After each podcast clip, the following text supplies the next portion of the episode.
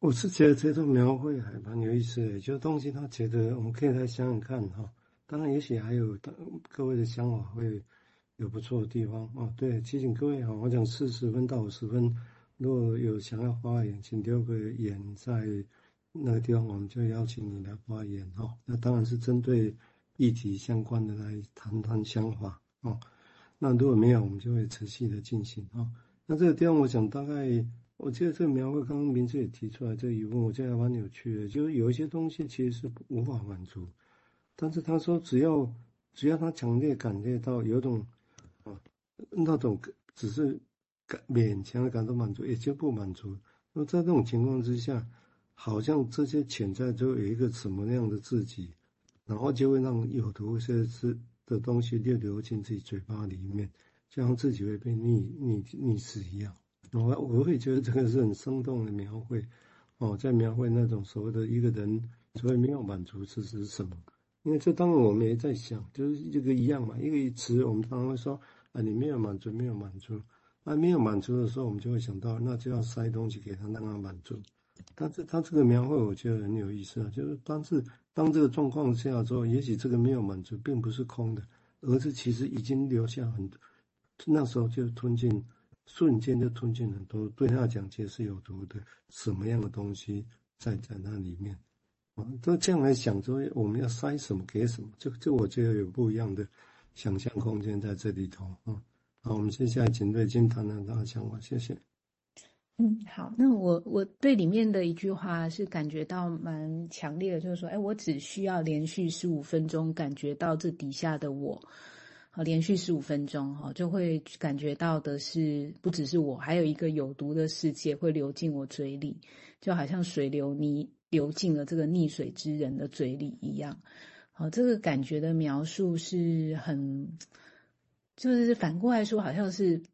人好像。他在讲的是说，那我不要连续感觉十五分钟的话，哈，就是要多么的断裂才能够生存，才能够呼吸这样子。啊，如果十五分钟好像是禁闭在一个我到底在哪的话，好像就会感觉到我根本就呼吸不了。哦，所以是不是反映的是说，他其实有感觉到很多的自我的断裂？哈，那那那那都不能。不能不能把它连起来，连起来其实会觉得说，那有一个感觉窒息的感觉就来了。那不论他描述的是所谓好像看似是外在的，可是或者不是外在，也有可能是内在的感觉哈。那这种感觉都会有一种感觉是呃一种一种，当然有的人会把这种感觉是形容成融合感。那有的人会觉得是一种淹没感、被吞噬的感受，我觉得这个会差很多。因为最近就是在看，或者是说准备这个所谓这个我们之后的活动，跟《心经》《金刚经》有关的，啊，它里面倒是强调的是一种我不是非常理解的境界，因为不是佛教徒，也没有经过相关的这种思维上。的或者是行为上、行动上的训练，那我我只是就是透过一个读者的眼睛在观看跟经验的时候，好像里面在讲的是说，哎，反而是强调那一种，其实万物是连接在一起的，没有什么所谓是我或者是我们，啊、我们的哈，没有的，就是说这个这个某一些东西就是没有所谓是属于有一个所有格的感觉哈，谁的东西哈，而是说，哎，这个就是一部分哈，可能你你跟。一片树叶或跟一颗石头是是等同的啊，是这一种，呃，万物里面其实有一种宇宙，或者是说有一种难分难舍的，或者是说唇齿相依的哦，也可以套上面的说法的话，只是大家对唇齿相依这个感觉会有不同的经验哦，究竟是一种。咬到还是是说，哎，没有，就是如果你要吃进一个东西，唇跟齿还是要合作，才有办法吃进去一些一些东西哈。好，那这个我就先讲到这好了，谢谢。对啊，因为的确每个学派哈，所谓唇齿相依，要把什么跟什么一要谈多深，外在环境要谈多深，要连到什么地方去，的确都会有不一样的逻辑啦。哦，我想刚刚瑞金只是提供一个向度来思考哦，也是我们。接下来努力会去做的。那刚刚在读，我突然又清楚了一段，就我觉得还蛮好。对我来讲，就是说他提到说，哎，不满足。我们突然想到说，我们觉得不满足，一般我们会觉得把它想象成好像是空空的，所以我们要给什么，让他满足。但是如果从这个描绘，他这段描绘，我觉得哇，好像完全不一样的意象了呢。而是其实是当他觉觉不满足的时候，你其实是被另外一种其他的东西，也许他觉得有毒的东西，或者是所谓不满足的东西，整个给塞满、淹没了呢。所以那时候我们要做的是，他被什么淹没，我们要去处理这个议题，还是他是空空的，我们要给他什么？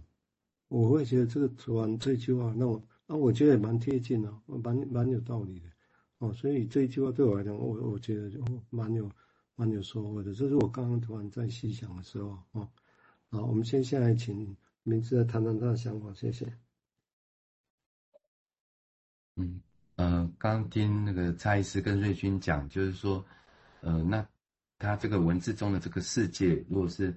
想说是一个内在世界的话，就想这个。下面的下，他一直在强调这个下面嘛，下面的这个探索就真的是蛮惊心动魄的这样。好，那我刚刚又贴了一段，嗯，就念给大家听。他说，啊，可是这个单身汉面前空无一物，因此身后也空无一物，眼前是没有差别的，而这个单身汉就只有眼前，在那个时间他错过了。当他持续感觉到表面底下的自己，嗯，就像我们忽然觉察到自己身上的一个脓疮，他也用脓疮，我觉得是很特别的一个形容的。在那之前，是我们身体上最不重要的东西，甚至连最不重要的东西都不是，因为它似乎还不存在。然而此刻，却比我们自出生以来身体上所有的东西都更重要。那个时间，如今无人能够认出。因为没有别的东西会被摧毁的这么的厉害，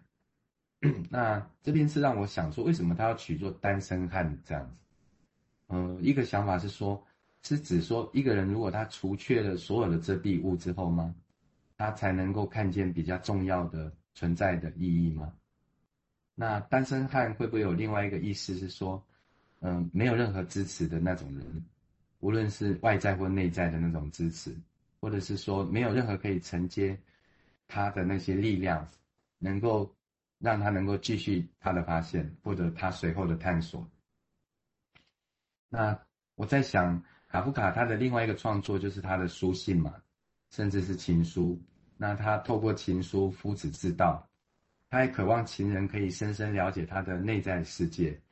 呃，他特别还有说，了解我就要了解我黑暗的那一面，那是非常重要的一个部分的。还有了解他的创作，那在那个年代呢，特别对于，呃，还没有很出名的作家，那女性意识也没有发达到一个程度，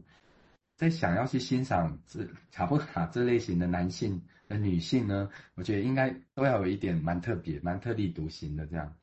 他才才能够支撑起卡夫卡这样的一种情人哈。当然，卡夫卡他的恋情后来都没有结局这样。那而且他一个特色哦，他的情人几乎都是书信往返比较多，见面的都比较少。他害羞到见面都会被限制到很少的次数这样。那有一些人也在讲，他在性上面也有一些阻碍这样。嗯，他似乎是透过一定的距离，像柏拉图式的恋爱在进行着他的恋爱这样。那最后单身汉，我想到的是 Beyond 说的那个无意无欲了，无牵无挂这样。好像那是一个最原来、最 pure 的一个状态，像个新生儿一样。以下是单身汉的种种想象。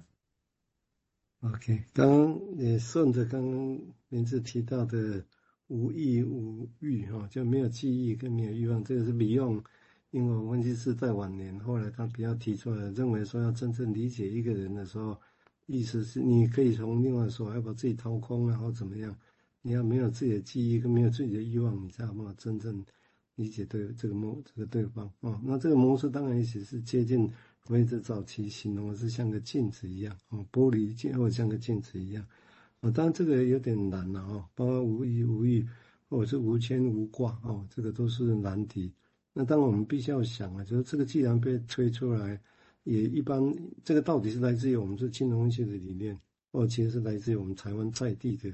佛教的经验而来的说法，然后我们把它加在我们对金融分析的理解上面，或者这个本来就。